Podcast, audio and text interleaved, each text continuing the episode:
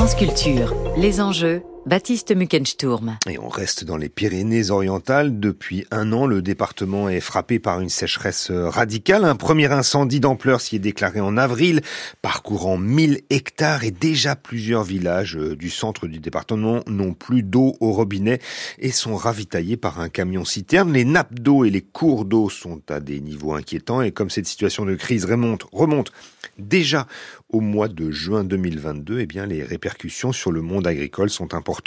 Des mesures de crise, euh, dont de nouvelles restrictions d'eau, ont été annoncées par le préfet. Elles rentrent en vigueur aujourd'hui. Alors, pour comprendre précisément comment fonctionne ce réseau hydrographique des Pyrénées-Orientales, nous sommes ce matin en ligne avec euh, Vasken Adriassian. Bonjour. Bonjour. Vous êtes hydrologue, directeur d'unité à l'INRAE, l'Institut national pour la recherche en agriculture, alimentation et, environnement. Vascan Adriassian, euh, quelles sont les grandes lignes de ces restrictions présentées comme, comme des mesures prises par le préfet et qui rentrent en vigueur aujourd'hui? Alors les restrictions qui entrent en vigueur aujourd'hui, c'est les restrictions les plus élevées qui existent dans la dans la liste des restrictions possibles. Hein. On est en, crise sécheresse et pour être très succinct, en fait, on a on n'a plus le droit d'utiliser l'eau, euh, avec quelques exceptions, sauf pour l'utilisation la plus essentielle, donc l'eau potable. ça. Donc on n'a plus le droit de on n'a plus le droit de laver sa voiture, on n'a plus le droit de oui d'arroser son potager, de de remplir sa piscine. Voilà. Donc en fait, il faut alors, qu'est-ce que ça signifie? Ça signifie qu'effectivement, la situation elle est très sérieuse et c'est important euh, aujourd'hui de faire extrêmement attention à tous les usages pour garder l'eau pour l'usage le plus essentiel, qui est celui de l'eau potable. Oui, l'idée c'est euh, atteindre un maximum d'économie d'eau avec un minimum d'impact économique, euh, social et environnemental. Hein. C'est comme ça que le préfet et les autorités ont justifié euh, les mesures qui rentrent donc en, vigueur aujourd'hui. le ministre de la Transition écologique, Christophe Béchu, a affirmé que les Pyrénées-Orientales vivent par anticipation, anticipation le futur d'un grand nombre de départements du pourtour méditerranéen. Alors lorsqu'on évoque la sécheresse, il y a une question légitime qui se pose, c'est celle du réchauffement climatique qui est en cours, quel lien peut-on établir entre le phénomène que connaissent les Pyrénées-Orientales et le mouvement profond de réchauffement climatique global? Alors, le mouvement profond, comme vous l'appelez, euh, il se traduit par euh, deux choses. Il se traduit par des températures qui sont plus élevées. Et ces températures plus élevées, c'est quelque chose qui est, qui est tangible, qui a été mesuré on peut plus discuter de ce réchauffement. Il est, là.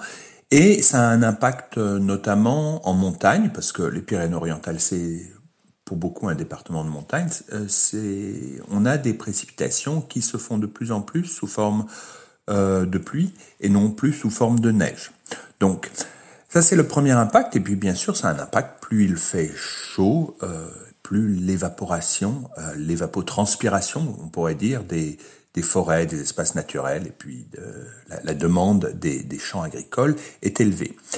Euh, il y a un deuxième impact euh, du changement climatique. Alors lui, il est plus compliqué à, évaluer parce qu'il est, il est pas toujours si clair. C'est euh, l'impact sur les pluies.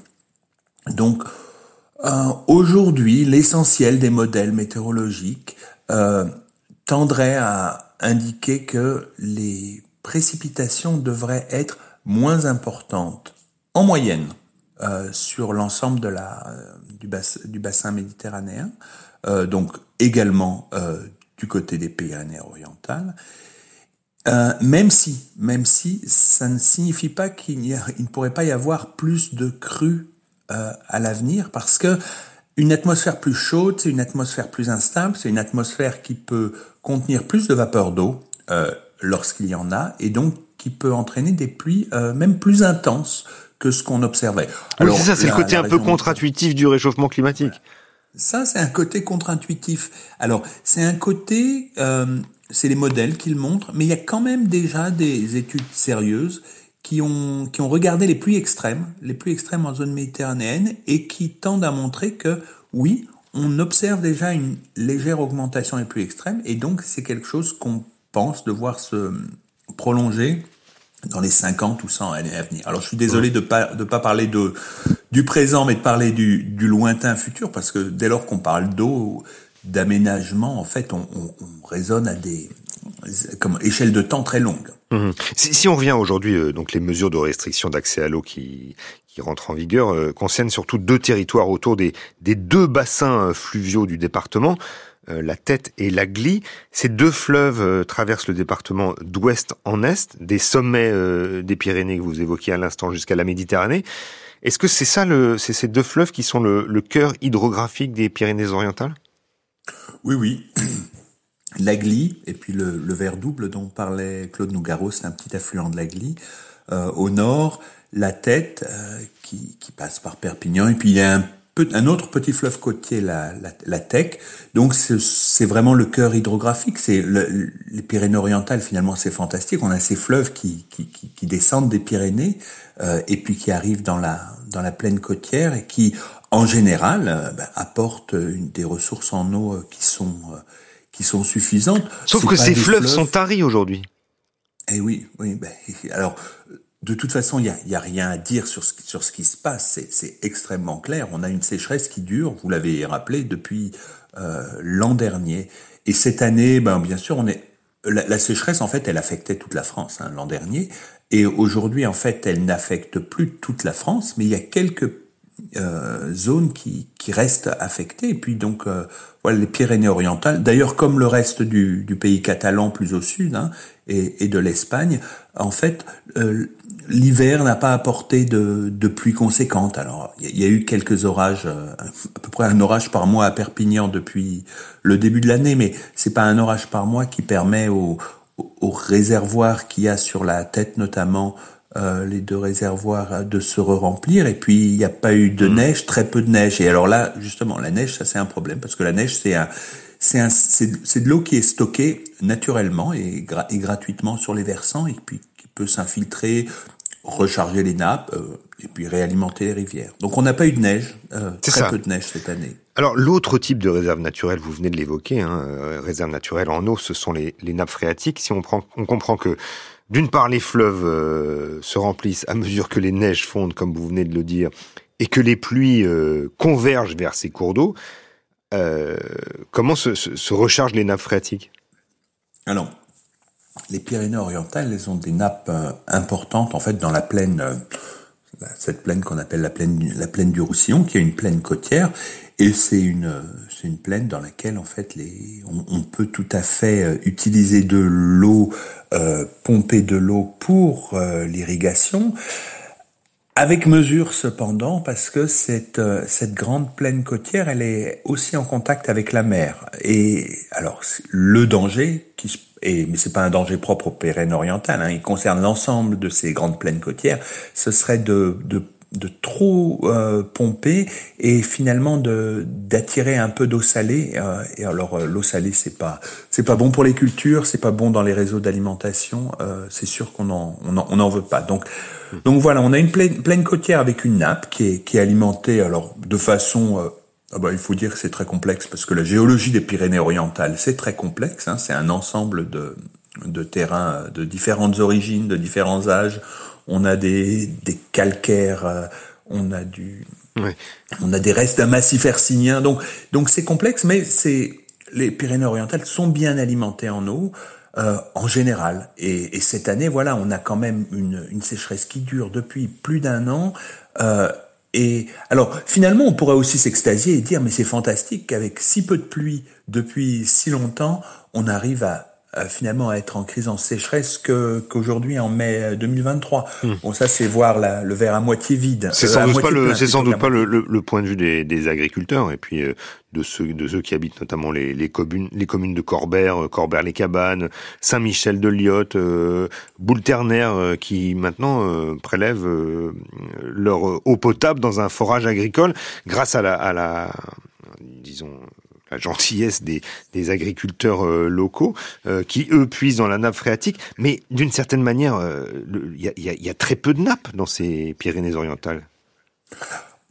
Ça, je vous dis, ça, ça, ça, ça, dépend. Pour toute la partie montagneuse, on a des, on a peu de nappes, sauf euh, sauf dans le bassin de la Glie, en fait, où on a une alimentation, alors avec un, aquifère très compliqué euh, dans le calcaire, euh, parce que le, calcaire c'est pas, c'est un milieu compliqué avec des nappes, des aquifères karstiques, mais aussi, non, on a, on a une belle nappe dans la plaine du Roussillon, et c'est une nappe, bon, je, vous dis, qui, pose quand même des contraintes d'exploitation liées avec la proximité de la mer. Hmm. Oui, et, on a compris, on a compris qu'il y avait quand même un, un danger de, salinisation au cas où on surexploitait ces nappes, c'est cela hein voilà. Donc en fait, dès lors qu'on est à proximité de la mer, donc on peut bien sûr utiliser euh, l'eau des nappes. Elle peut descendre, mais si elle descend trop euh, pendant trop longtemps, eh bien c'est l'eau de la mer qui pourrait prendre la place de l'eau douce. Et ça, on ne veut surtout pas ça. Ouais. Euh, on l'a dit, hein, l'arrosage des espaces verts, le lavage des voitures dans les stations, le, remplissage des piscines privées sont donc désormais strictement interdits par les restrictions. Des interdictions d'irrigation s'impliquent aussi aux, agriculteurs. Euh, il y a quelques jours, le ministre de l'Agriculture, Marc Fenot, était en, visite dans les Pyrénées-Orientales, promettant euh, compensation euh, aux, agriculteurs désespérés. Est-ce qu'au-delà des compensations financières, dont d'ailleurs l'efficacité est, selon les spécialistes, limitée à moyen terme, est-ce qu'il existe une, solution rapide pour espérer retrouver un, accès à l'eau et, d'ailleurs irriguer de, nouveau les canaux qui maillent ce, territoire agricole des Pyrénées-Orientales? Alors, des solutions rapides dans le domaine de l'eau, en fait, ça n'existe pas. Hein. Tout, aménagement prend très longtemps en France. Euh, parmi les solutions, il y en a une, alors dont, dont on a parlé longtemps, c'était la, prolongation du canal du, Bas-Languedoc. En fait, c'est ce canal qui amène l'eau du Rhône dans toute la plaine du Languedoc, euh, donc qui est géré par une compagnie d'aménagement, euh, une compagnie d'économie mixte, hein, la, la compagnie du baron de Languedoc. Et euh, il avait été question euh, pendant plusieurs années de prolonger ce canal jusqu'à Barcelone. Barcelone qui avait de grands problèmes d'eau. La Catalogne, en fait, c'est vrai qu'on n'a pas l'habitude des problèmes d'eau nous nous dans le nord des Pyrénées, mais mais au sud il y il y a de très grands problèmes d'eau depuis très longtemps. Euh, et puis Barcelone dans les années 80 avait été alimenté même par des, des tankers d'eau. Et puis à Barcelone, on avait quand on y allait, on avait l'impression de boire l'eau de la mer au robinet. Mmh. Euh, donc c'est même Barcelone a été même alimenté par de l'eau euh, en provenance de France hein, à un moment euh, ces dernières années. Et donc, euh, ben, ce, ce, grand, ce grand canal, bon, maintenant il n'est plus, il n'est plus au, au, au, problème, euh, au programme, mais on pourrait imaginer euh, quand même le prolonger. le canal, enfin la, la, la conduite auprès de Montpellier, c'est une conduite forcée, mais euh, on, pourrait imaginer la prolonger jusque dans la plaine du Roussillon, jusqu'à Perpignan. Bon, bien sûr, ce sont des travaux d'infrastructure qui prennent euh, très longtemps, mais qui déchargeraient euh, une partie de, la pression qu'il y a sur les nappes côtières. Donc, c'est ces nappes qu'il faut utiliser avec précaution. Donc ça, c'est une, une c'est une possibilité. Une autre possibilité, ça pourrait être de stocker plus d'eau dans les Pyrénées. Mais dans les barrages alors? Oui, dans des, dans des barrages. C'est pas complètement simple parce qu'en fait, oui, il y a de l'eau dans les Pyrénées. Expliquez-nous.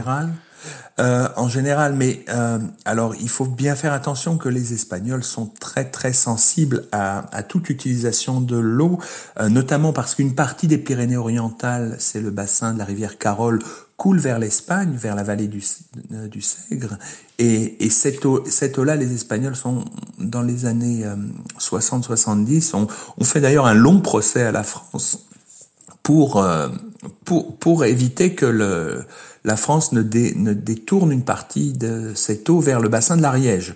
Donc, euh, c'est des équilibres. Plus à l'est, oui. oui, plus à l'est, et donc et surtout l'Ariège qui coule vers le vers la Garonne. En, définitive. Donc en fait, ici, on ne peut pas en zone frontière, frontalière comme celle-ci euh, euh, rediriger les, les rivières comme on le veut. Euh, il faut respecter ses voisins. Voilà. Donc je pense que moi, là, une, une des solutions, ça pourrait être de, soit de stocker de l'eau, euh, plus d'eau dans les dans les Pyrénées. Il y a les, les meilleurs endroits en fait sont les meilleurs sites de barrage sont déjà pris mais il faudrait en, en investiguer d'autres. La solution la plus le, étudiée. Le fleuve de la Tête euh, possède euh, deux stockages d'eau. Euh, est-ce que ça serait euh, suffisant pour les Est-ce que c'est suffisant pour les eaux du, par... du département?